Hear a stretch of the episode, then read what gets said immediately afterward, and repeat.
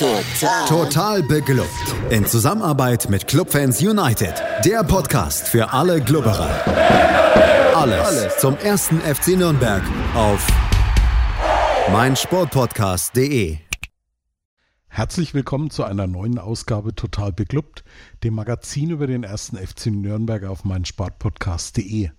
Mein Name ist Markus Schulz und auch heute haben wir der Urlaubszeit getrotzt und können einen Gast am Mikrofon begrüßen, und zwar von unserem Kooperationspartner Clubfans United, der Michael Schnabel, auch bekannt als Belschanow. Hallo Michael. Hallo, guten Abend. Der vierte Spieltag der aktuellen Saison sah für den ersten FC Nürnberg eine Rückkehr an den Ort des größten Dramas der jüngeren Vereinsgeschichte vor. Es gibt wohl niemanden, der den Audi Sportpark nicht mit der schon jetzt legendären 96. Minute und dem fast schon morlokesken Ausfallschritt von Fabian Schleusener verbindet. Knapp 13 Monate später hat der FCI durch den Weg über eine erneute Relegation nun den Weg in die zweite Liga geschafft, rangierte aber nach null Punkten in drei Spielen und einer 1 zu 6 Klatsche am Böllenfalltor auf dem 17. Rang der Tabelle. Doch davon wollte sich Clubtrainer Robert Klaus vor dem Spiel nicht täuschen lassen, denn er erwartete ein emotionales Spiel gegen eine Mannschaft, die keinen Zweikampf scheut. Michael, was war denn deine Erwartung vor dem Auswärtsspiel? Ja, äh, meine Erwartungen, das habe ich, glaube ich, das letzte Mal, als ich hier zu Gast war, das war, glaube ich, im Dezember ähm, der Fall, äh, was Spiele vom Club anbelangt, die sind eigentlich äh, nicht sehr konkret.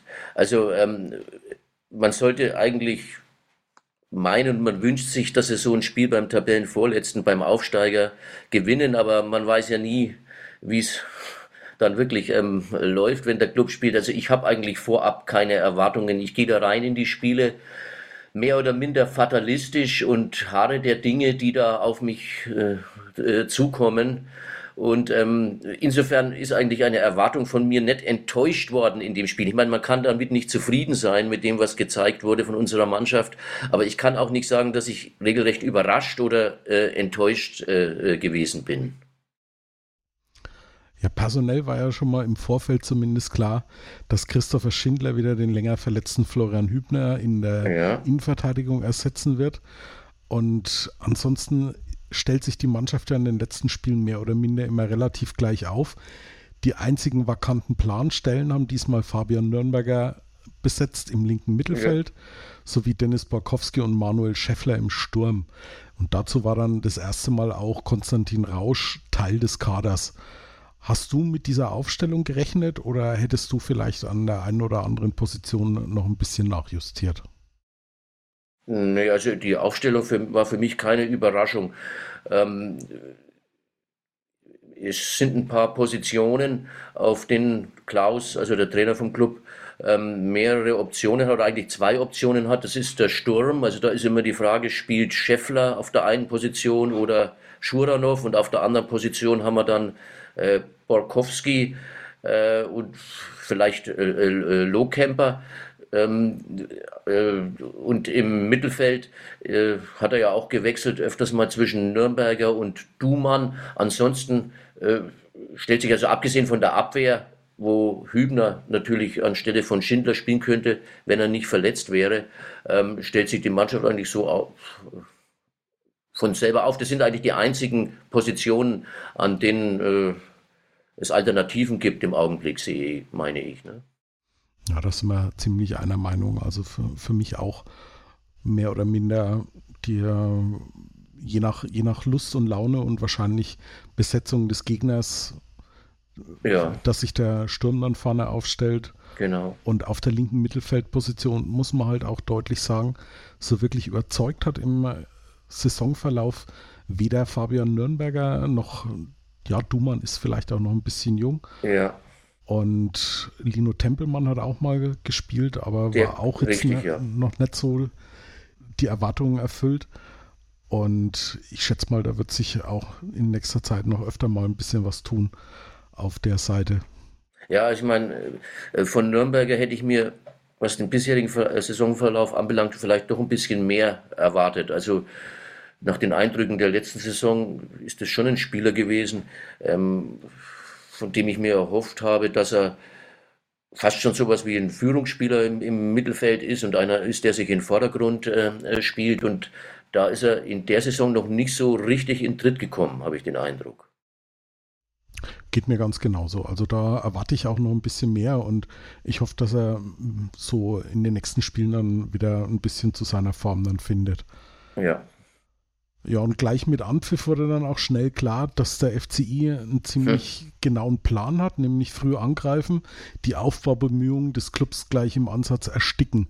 Und das haben sie eigentlich auch recht gut dann von Beginn an gemacht, oder?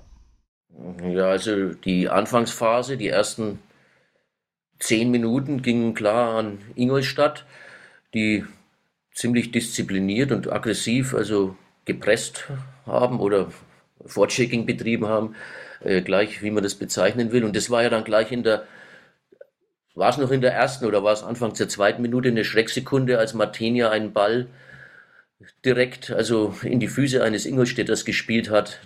Zum Glück konnte der Gegner dieses, dieses Geschenk eigentlich nicht äh, gut verwerten. Ne? Ja, da musste ich auch erstmal tief durchatmen. Ja. Habe dann allerdings gehofft, dass das der übliche Bock von Martinia ist und wenn wir den schon in der ersten Minute gleich hinter uns haben, dann können wir vielleicht die restlichen 89 Minuten ein bisschen ja. tiefer durchatmen. Ja, so war es ja dann eigentlich. Er hat dann eigentlich keinen Fehler mehr gemacht in dem Spiel, ne? sondern ein paar ganz gute Aktionen gehabt auch, finde ich. Ja, so wirklich großartige Torszenen gab es eigentlich die, die ersten Minuten nicht so wirklich. Also klar, Ingolstadt hat ein bisschen mehr vom Spiel gehabt, hat auch gedrückt, hat ziemlich gut gepresst. Ja. Aber die zweiten Bälle auch immer gleich wieder gehabt. Das, das ist immer wichtig, dass das nicht der Fall ist, ne, dass man sich nicht einschnüren lässt. Und das war leider der Fall, also dass die zweiten Bälle in der Anfangsphase ziemlich stark an Ingolstadt gingen. Ne. Genau, und in der, in der neunten Minute war dann eigentlich die erste, ja, sagen wir mal, Torszene, als ein äh, langer Einwurf von Antonic per Kopf verlängert wurde und Eckhard Ayensa das Leder dann äh, schön mit der Brust angenommen ja. hat und dann äh, zum Fallrückzieher angesetzt hat. Und Ging zum Glück, ja. Knapp vorbei. Martinia war aber, glaube ich, auch noch dran, ja. wenn ich mich Hat eine Ecke erinnere. gegeben, ne, soweit ich mich erinnere. Also ja. er war wohl noch äh, an dem Ball dran. Naja, gut, ich meine, das kann man natürlich jetzt wieder sagen, ähm, die Abwehr ähm, hat nicht richtig funktioniert, war nicht richtig positioniert.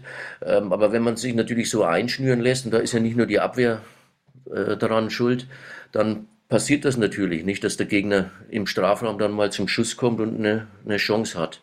Es wurde ja dann auch so nach 15 Minuten dann ein bisschen besser. Ne? Ja, ging mir genauso. Da hatte ich dann so den Eindruck, als dass sich der Club ein bisschen befreit hat, dass aber auch Ingolstadt nicht mehr ganz so aggressiv gepresst hat. Das möglicherweise war das auch Anweisung, dass sie gleich in den ersten Minuten den Gegner stark unter Druck setzen.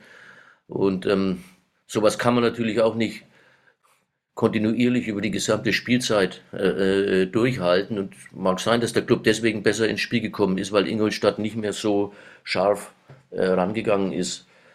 Ja, ist möglich. Ich meine, auch dass man sich so hat einschnüren lassen in der Anfangsphase, das lag natürlich auch daran, dass, wenn man dann den Ball doch bekommen hat, ähm, man ziemlich fahrig und hektisch agiert hat und irgendwie nicht äh, kontrollierten Spielaufbau äh, betrieben hat, waren auch ziemlich viele technische äh, Fehler, Stockfehler von Seiten der Nürnberger äh, im Spiel, auch teilweise von Kraus, muss ich sagen.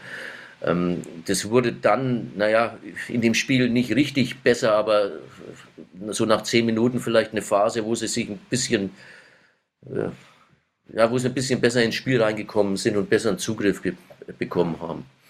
Auch auf den Ball vor allem.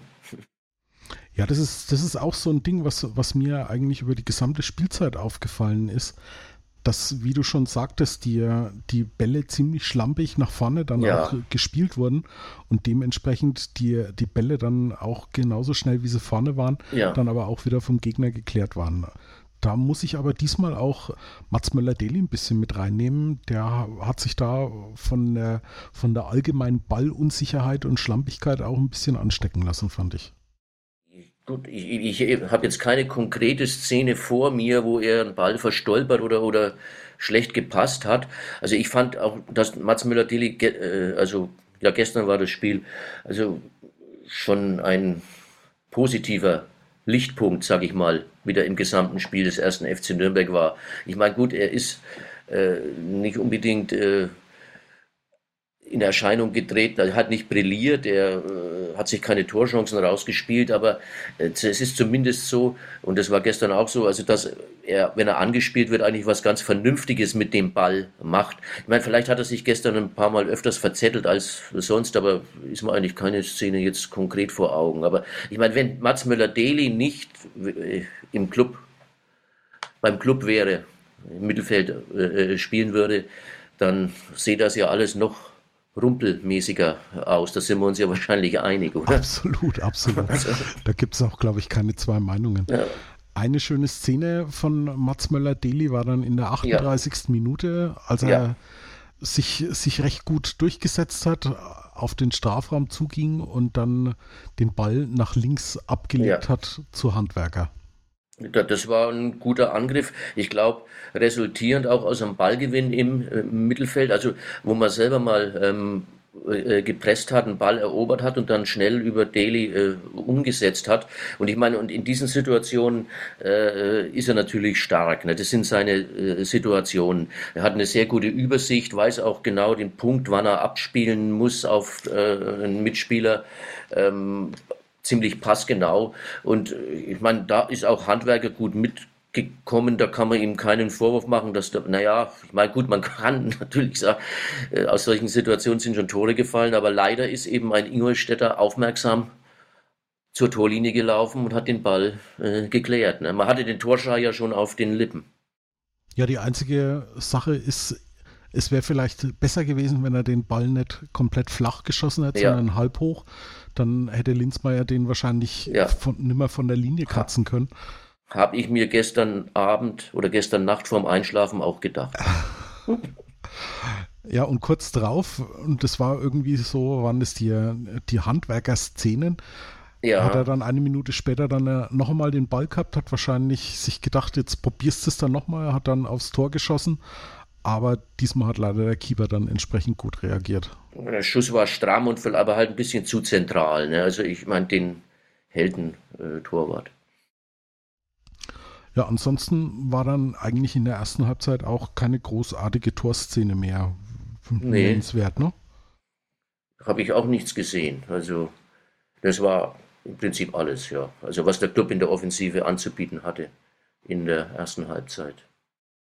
Ja, dementsprechend blieb es dann beim 0 zu 0 zur Halbzeit, trotz der schon von uns angesprochenen Großchance von Handwerker. Eigentlich ein gerechtes Ergebnis. Zumal Ingolstadt den Club ja. zwischenzeitlich schon vor einige Probleme gestellt hat. Ja. Und auch wir sind dann gleich zurück bei Total Beklubbt auf mein Sportpodcast.de und sprechen dann über die Ereignisse der zweiten Hälfte. Hey, Malte Asmus von meinsportpodcast.de hier. Ab März geht's weiter mit unseren 100 Fußballlegenden. Staffel 4 bereits. Freut euch auf Zlatan Ibrahimovic, Michel Platini, Cesar Luis Minotti, Paolo Maldini, um nur mal vier zu nennen. Und bis wir mit der vierten Staffel kommen, hört doch einfach noch mal rein in die bisherigen drei Staffeln. Ronaldinho, Sepp Meyer, Gary Lineker, Lothar Matthäus und viele weitere warten da auf euch. 100 Fußballlegenden. Jetzt. Überall, wo es Podcasts gibt. Wir sind zurück bei Total Beklubbt und zu Gast ist heute Michael Schnabel von unserem Kooperationspartner Clubfans United. Die beiden Trainer schickten ihre Mannschaften unverändert nach der Pause wieder aufs Feld. Jedoch hatte ich den Eindruck, dass der erste FCN nun etwas engagierter zu Werke ging. Denn Kraus hat sich ja gleich aus 20 Metern mal ein Herz gefasst und den Ball aber knapp am rechten Pfosten vorbeigesetzt. Kam es dir auch so vor, dass der Club mit deutlich mehr Elan aus der Halbzeitpause gekommen ist? Ja, war deutlich äh, sichtbar. Also eigentlich fast umgekehrtes Bild zur ersten Halbzeit. Nicht? Da hat in den ersten zehn Minuten äh, der Club äh, das Spiel bestimmt und, und die Ingolstädter äh, unter Druck gesetzt. Ähm, und eben auch einen guten Fernschuss gehabt, den du gerade angesprochen hast. Es waren dann, ich weiß nicht, ich, in Erinnerung ist mir dann aus der zweiten Halbzeit auch noch ein guter Fernschuss von Geist. Das war aber, glaube ich, später. Ne? Also so die richtige brandheiße Chance wurde auch nicht erspielt, leider in dieser äh, Druckphase. Aber äh, es war deutlich zu erkennen, dass sie ihnen offenbar auf dem, vom Trainer auf dem Weg mitgegeben wurde, ähm, etwas mutiger Forscher äh, nach vorne zu spielen und das Heft mehr in die Hand zu nehmen. Ja, man hat es dann auch gemerkt, Ingolstadt hat nicht mehr so den Zugriff bekommen. Und da ging es dann schon entsprechend mehr zur Sache, hatte ich den Eindruck. Dieser Fernschuss, den du angesprochen hattest von Geist, das war dann, glaube ich, in der 55. Minute.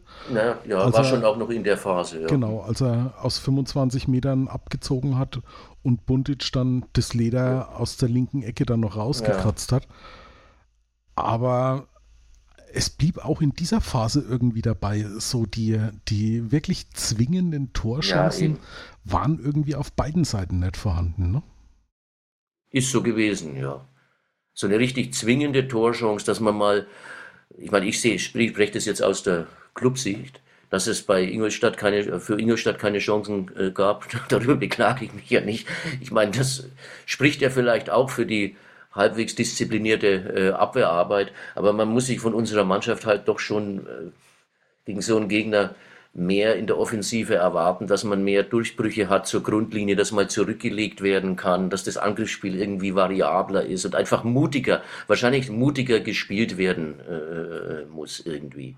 Man hatte irgendwie den Eindruck schon immer, dass er, naja, vielleicht auch bedingt durch in Anführungszeichen traumatische Erlebnisse in der letzten Saison, äh, dass sie äh, nicht zu weit aufmachen wollten, um nicht in einen Konter reinzulaufen. Also es war immer so ein bisschen mit angezogener Handbremse, hatte man das äh, Gefühl. Also ohne eigentlich den letzten Push ähm, äh, richtig stark, massiv anzugreifen. Ja, ging mir ähnlich. Und ich nehme an, äh, Robert Kraus hat es ähnlich gesehen. Robert Klaus natürlich. Klaus, Kraus, Kraus. Wir, haben, wir haben einfach Klaus, zu viele ja. in der, ja. im selben Duktus. Ja. Denn in der 62. Minute hat er dann das erste Mal gewechselt. Und zwar kamen Thailand Dumann und Erik Schuranov für Nürnberger und Scheffler. Nürnberger, ja, mir ist er gestern auch wieder nicht so wirklich aufgefallen. Und ja, noch ein Stück enttäuschter war ich eigentlich wieder von Manuel Scheffler, weil der hat eigentlich überhaupt keine wirkliche Szene gehabt, wo er sich vorne richtig, mal gegen ja. die Innenverteidiger durchsetzen konnte. Ne? Das stimmt. Also ist eigentlich ziemlich abgetaucht geblieben in diesem Spiel. Aber vielleicht noch mal ein Nachtrag zu Nürnberger fällt mir noch ein. Der hatte in der ersten Halbzeit dann so kurz vor der, kurz vor der Pausenpfiff, das haben wir vergessen, die Szene, mal so einen Antritt über 20 Meter, wo er aus 20 Meter dann abgezogen hat, das kann man vielleicht auch noch als eine Torchance werten vom Club. Also da ist er eigentlich äh, mal positiv in Erscheinung getreten in dieser Szene der äh, Nürnberger. Das war, glaube ich, auch so eine Szene, wo der, wo der Abschluss dann zu zentral aufs Tor gegangen war. War zu ne? zentral, ja. ja. Aber es, das war eigentlich eine forsche äh, Aktion, also von, dem, von äh, der Art, wie man mehr sehen will eigentlich. Ja, ist eigentlich ja auch sein Spiel, ne? Er ist ja mehr so derjenige, ja. der über die Dynamik dann kommt und, und ja. dann auch das Spiel mal nach vorne preschen kann. Und äh, ja, ich habe immer noch die Hoffnung, dass er, dass er da ein bisschen stärker wird in den nächsten Spielen.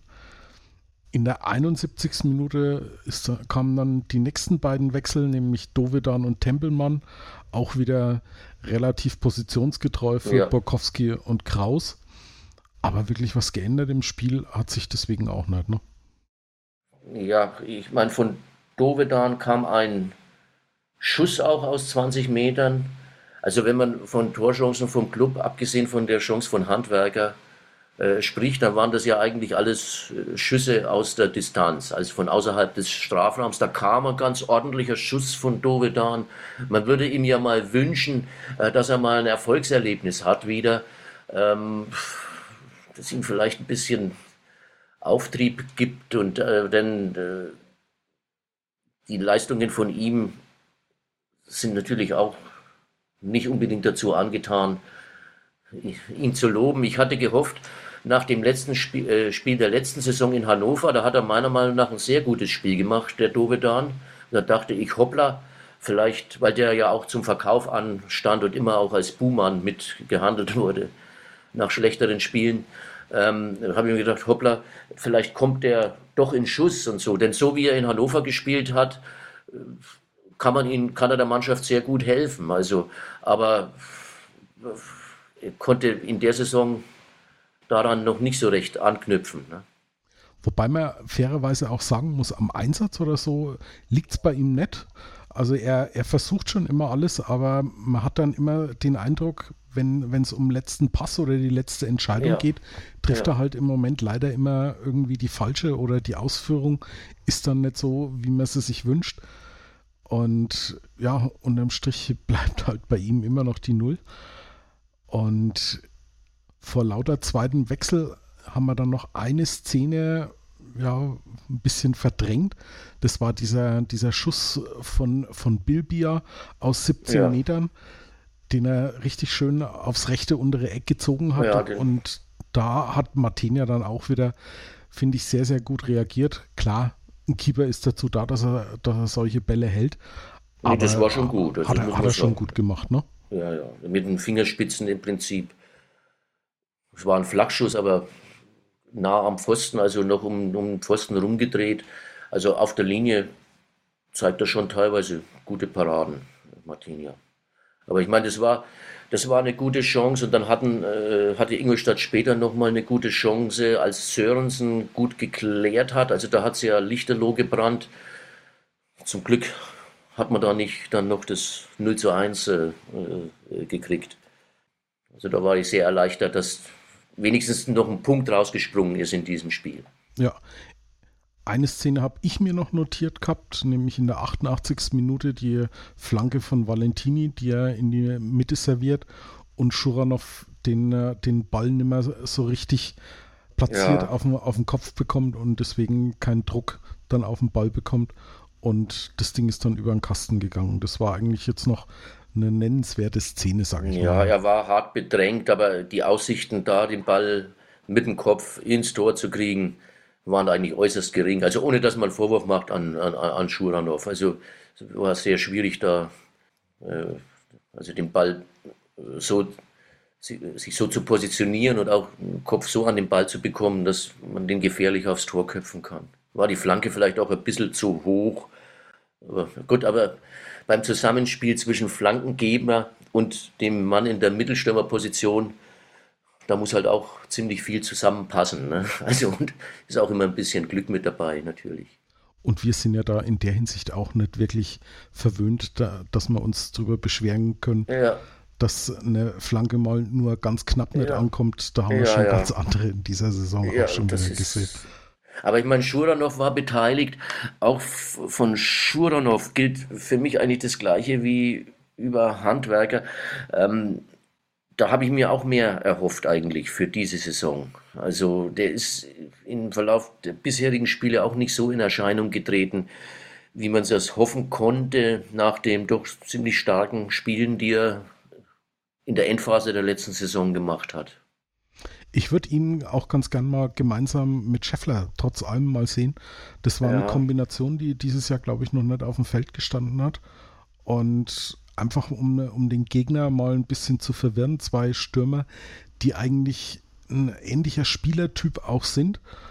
Und dass der eine für den anderen dann irgendwie vielleicht Räume schafft. Also fände ich schon mal spannend, die beide mal gleichzeitig zu sehen.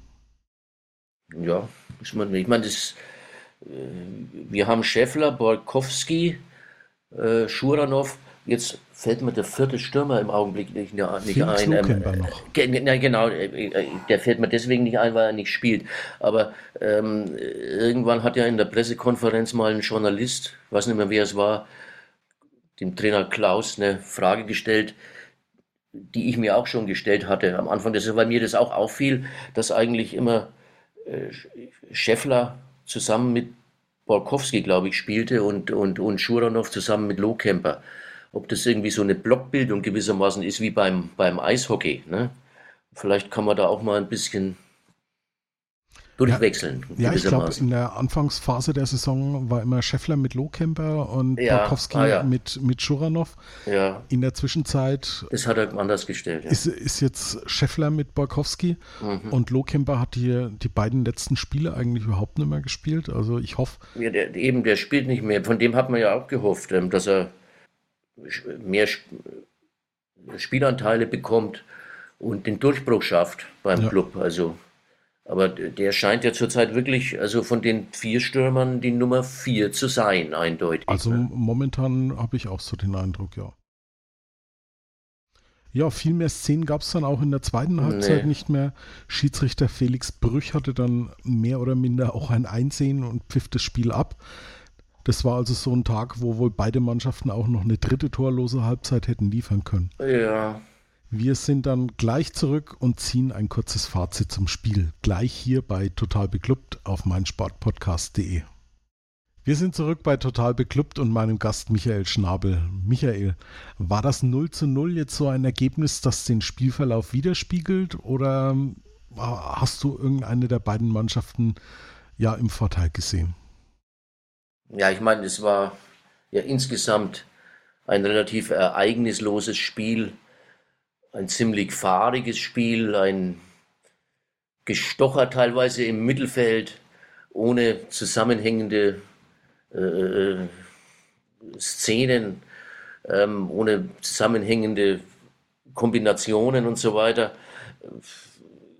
Es, es war eigentlich ein Spiel, bei dem 0-0 das adäquate äh, Ergebnis ist. Ich meine, es ist natürlich ärgerlich, dass der Club nicht diese große Chance von Handwerker verwertet hat, denn dann hätte ich doch ganz gern auf dreckige Weise äh, drei Punkte mitgenommen. Das wäre natürlich eine schöne Sache gewesen.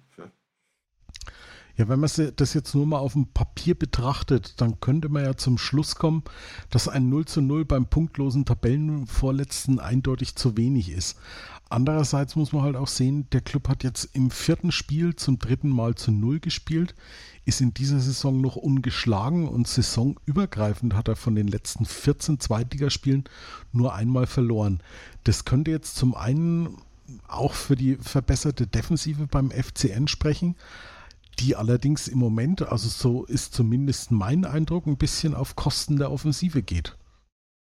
Den Eindruck kann man haben. Also, ich meine, gut, die Zahlen, die du genannt hast, sprechen eigentlich dafür, dass die Mannschaft dann doch stabiler geworden ist, vor allem in der Abwehr eben äh, nicht mehr so viele Chancen zulässt. Ähm, aber das Spiel nach vorne, ich weiß nicht, ob das Effekt eben dessen ist, dass man sich zu stark auf Abwehrdisziplin äh, konzentriert, dass nach vorne der Schwung doch ziemlich äh, fehlt und man sich eben einfach mehr Mut äh, erwarten äh, würde. Also wenn sie in der Offensive genauso gut spielen würden wie in der Defensive, dann hätte man sicherlich den einen oder anderen Punkt mehr, würde ich sagen. Gehe ich also komplett mit. Was mir, was mir halt auch noch aufgefallen ist, wir erhalten im Moment sehr, sehr stark auch immer unsere, unsere Formation ein. Dieses 4-4-2 mit der Raute. Ich glaube, nur gegen, gegen Düsseldorf in der mhm. zweiten Halbzeit haben wir das mal ein bisschen aufgeweicht. Ja, der, wenn ich was sagen darf, das ja. war gestern aber auch so. Also wenn ich das richtig gesehen habe, das scheint offenbar irgendwie so ein Grundmotiv in der Klauschen Spielanlage, sage ich mal, äh, zu sein, dass er mit einer Raute anfängt und dann im Verlauf des Spiels, also oft schon nach der, in der zweiten Halbzeit, ähm, dann eher äh, auf ein 4-2-2-2 oder wie man das nennen will, also umstellt, wo dann Kraus wirklich den zweiten Sechser neben Geis spielt und Dove, ähm, äh, Möller-Deli und Nürnberger dann auf dem Flügel eigentlich dann äh, agieren. Das meinte ich gestern auch gesehen zu haben. Wobei ich da immer noch finde, Möller-Deli ist dann immer ziemlich weit vorne, aber von Nürnberger würde ich mir in dem Fall oder demjenigen, ja. der dann die, die linke Position ja inne hat, ein bisschen einen Schritt weiter nach vorne. Also da, da tun ja. sich immer noch im Moment sehr, sehr viele Lücken auf zwischen Mittelfeld ja. und Angriff. Ja, ja. Ich meine, gut, man, die, die äh, beiden Stürmer, Scheffler besonders, hatten gestern wenig Bindung. Ne? ich meine, äh, dann, das liegt natürlich nicht nur an, an, an Scheffler, das liegt natürlich daran, dass er nicht ins Spiel also eingebunden ist, dass da irgendwie ja kein Zusammenhang äh, ist zwischen dem Mittelfeld und, und, und den beiden Stürmern, die manchmal wirklich ziemlich isoliert wirken. Und daran muss man irgendwie ein bisschen mehr arbeiten. Ne? Ja, mir ist auch aufgefallen, dass Borkowski ein paar gute Szenen hatte, wo er, wo er sich dann selber den, den Ball auch ein Stück weiter hinten geholt hat. Ja. Aber dann hat eben auch vorne ein, ein Anspielpartner gefehlt. Ja. Da war dann immer nur Scheffler gestanden. Und dann sind die Bälle auch mehr oder minder ins Nirvana gegangen. Wobei sich das ja eigentlich ziemlich ergänzen würde, ne? wenn man mit Scheffler einen Strafraumspieler hat und dann eher einen Bewegungsspieler um ihn herum mit Borkowski, sei es Borkowski oder sei es äh, Schuranov oder vielleicht auch Lohkemper, ist eigentlich keine schlechte Kombination, aber irgendwie, also passen die Nähte, sage ich mal, im Offensivspiel noch nicht so, so richtig. Also. Also können wir uns darauf einigen, dass wir doch noch ganz schön Luft nach oben haben, oder? Ja, das ist auf alle Fälle. Also ich, ich hoffe, es ist so, also dass die, diese Luft nach oben nicht einfach verpufft, sondern dass wirklich die Mannschaft so viel Substanz hat, dass wir das noch sehen werden, dass es sich in den Punkten, die wir kritisch angesprochen haben, äh, steigert. Ja, wenn man mal jetzt so, ein, so einen Blick auf die zweite Liga insgesamt wirft, dann äh, ja, fallen ein paar Dinge auf. Also ist die zweite Liga in diesem Jahr wirklich so unberechenbar, wie es auch Robert Klaus uns schon ein paar Mal gesagt hat? Ich meine, wenn man, wenn man sich die Tabelle anguckt, im Moment führt der Jan aus Regensburg ohne Punktverlust ja. die Tabelle an. Der Club steht mit sechs Punkten auf Rang 6. Kann man eigentlich soweit, ja, zumindest mal nicht meckern. Wenn man sich die anderen großen Mannschaften mal ansieht, der HSV einen Platz ja. hinter uns mit ja. fünf Punkten. Bremen hat auch nur fünf Punkte. Schalke hat, hat gar erst vier und ja, Kiel als Relegationsteilnehmer, die laborieren ja. wahrscheinlich immer noch an ihrem Relegationsblues und, und sind gemeinsam mit Ingolstadt am Tabellenende. Ist, ist es schon ja irgendwie so ein, so ein kleiner Fingerzeig oder glaubst du, dass sich die, die Kräfteverhältnisse jetzt in den nächsten Spielen trotzdem noch ein bisschen regulieren werden? Tja, das ist alles schwer zu sagen. Was die Zukunft anbelangt, ist immer schwer vorherzusagen. Ich meine, ich kann mir nicht vorstellen, dass Schalke also wirklich gegen den Abstieg spielen wird. Ich meine, die werden sich schon wieder stabilisieren, aber mal gut, man kann es nicht wissen. Ich muss zugeben, ich bin über die Kaderstärken der Mannschaften, die du gerade angesprochen hast, äh, nicht so gut informiert. Also, ähm, so dass ich das schwer einschätzen kann, äh, was die im Augenblick auch für Verletzte haben oder ob die noch nachlegen und wo sie Schwachpunkte haben, auf welchen Positionen, auch was für Abgänge sie gehabt haben. Aber ja, man kann es schwer vorhersagen. Ich weiß nicht, wie es mit dem Club weitergeht. Ich weiß auch nicht, wie es mit den anderen äh, äh Mannschaften äh, weitergeht. Regensburg ist natürlich ja, schon eine Überraschung. Ähm, aber es andererseits vielleicht auch wiederum nicht, weil diese Mannschaft doch jetzt seit mehreren Spieljahren äh, zusammengewachsen ist, also kaum Abgänge oder, oder keine schwerwiegenden Abgänge hatte und eben das äh, zeigt, was man als zusammengewachsen sein, sage ich mal, ähm, äh, bezeichnet. Und äh, da denke ich natürlich dann auch über einen Club nach. Er ist jetzt auch in der dritten, im dritten Jahr in der zweiten Liga und da könnte dann doch vielleicht doch irgendwie ein bisschen mehr Struktur, irgendwie gewachsene Struktur, die irgendwie mehr trägt und die zu einem souveräneren Auftreten der Mannschaft, einem abgeklärteren, auch abgezockteren äh, Auftreten der Mannschaft führt, irgendwie doch mal langsam zu erwarten sein, sage ich mal. Ja, vielleicht kommt es ja. Jetzt am kommenden ja, Freitag gibt dann der Karlsruher SC seine Visitenkarte im Max-Morlock-Stadion ja. Die Badener belegen im Moment mit acht Punkten den vierten Rang. Glaubst du, dass das schon so, ja, so ein kleiner Fingerzeig auch für einen Club ist, wie er mit so einer Mannschaft mithalten kann, weil die Karlsruhe ja eigentlich auch saisonübergreifend zu den, äh, zu den positiven Überraschungen zählen und auch eine ziemlich gewachsene und eingespielte Mannschaft in der Zwischenzeit haben. Da wird man sehen. Also ich meine, wäre natürlich schön, wenn man das Spiel gewinnen könnte. Dann hätte man neun Punkte nach fünf Spielen, würde auch in der Tabelle ganz gut dastehen. Aber gut, wie gesagt, die Saison ist noch ziemlich jung. Manche Mannschaften hatten schon Ausrutscher nach unten und nach oben. Also ich hoffe, dass der Club gegen Karlsruhe anknüpft an die Leistung, die er gezeigt hat, vor allem gegen ja, Paderborn, was ja doch wahrscheinlich das stärkste Spiel war in dieser Saison, leider ohne Ertrag, weil man sich zum Schluss noch ein dummes Tor hat einfallen lassen. Und gegen Düsseldorf haben sie ja in dem Heimspiel auch über weite Strecken ganz ordentlich gespielt, aber leider war es halt dann am Ende so, die letzten zehn Minuten nicht, äh, dass man dann wieder den Faden verloren hat, den Gegner zu stark hat aufkommen lassen und nur 1-0 geführt hat. Nicht das, das Manko äh, des schlechten Ausspielens der Konter in diesem Spiel. Da muss man auch wieder Dovedan nennen, der eingewechselt wurde, ja gerade wahrscheinlich um bei Kontersituationen da ähm, äh, Initiative zu ergreifen und Konter mitgeordnet nach vorne zu, äh, zu bringen. Ähm, das meine ich mit mangelnder Souveränität und Abgezocktheit. Solange das nicht abgelegt ist, dass man nach einer, einer Führung dann mal ausbaut durch einen Konter, wenn der Gegner dann stärker drückt, äh, kann ich eigentlich keine positive Prognose abgeben, also für den ersten FC Nürnberg. Ich hoffe, dass sie das Spiel gegen Karlsruhe gewinnen. Ja, dann lassen wir uns mal überraschen, was für ein Spiel auf uns dann am Freitag wartet. Ja. Dein Gesetz lautet ja bekanntlich, Heimspiele gehören gewonnen. Hans Meyer hat es irgendwann mal noch erweitert, daheim gewinnen, auswärts einen Punkt, dann passt es. So ist es. So ist es, ja. Einen Punkt haben wir jetzt auswärts geholt, Heimdreier. Dann schauen wir mal, ob der Ruhmreiche genau das jetzt beherzigt. Ich bedanke mich auf jeden ja. Fall recht herzlich bei dir für deine Zeit, Michael. Vielen Dank. Gerne. In den nächsten Tagen wird Felix dann noch zusammen mit einem Fan des KSC ein Gegnergespräch aufnehmen. Das wird dann aller Voraussicht nach am Donnerstag in eurer Podcast-App landen. Und bevor die Liga wegen der anstehenden Länderspiele pausiert, hören wir uns zu Beginn der kommenden Woche mit der Analyse. Wie immer lege ich euch total beklubbt bei Twitter, Facebook und Instagram ans Herz.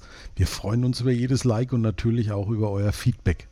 Und wer es noch nicht getan hat, der darf sehr gerne uns auch abonnieren. Ich wünsche euch allen eine schöne Woche, bleibt gesund und bis bald hier bei Total Beklubbt auf meinsportpodcast.de. Wie baut man eine harmonische Beziehung zu seinem Hund auf? Puh, gar nicht so leicht. Und deshalb frage ich nach, wie es anderen Hundeeltern gelingt, beziehungsweise wie die daran arbeiten. Bei Iswas Dog reden wir dann drüber. Alle 14 Tage neu mit mir, Malte Asmus und unserer Expertin für eine harmonische Mensch-Hund-Beziehung, Melanie Lippisch.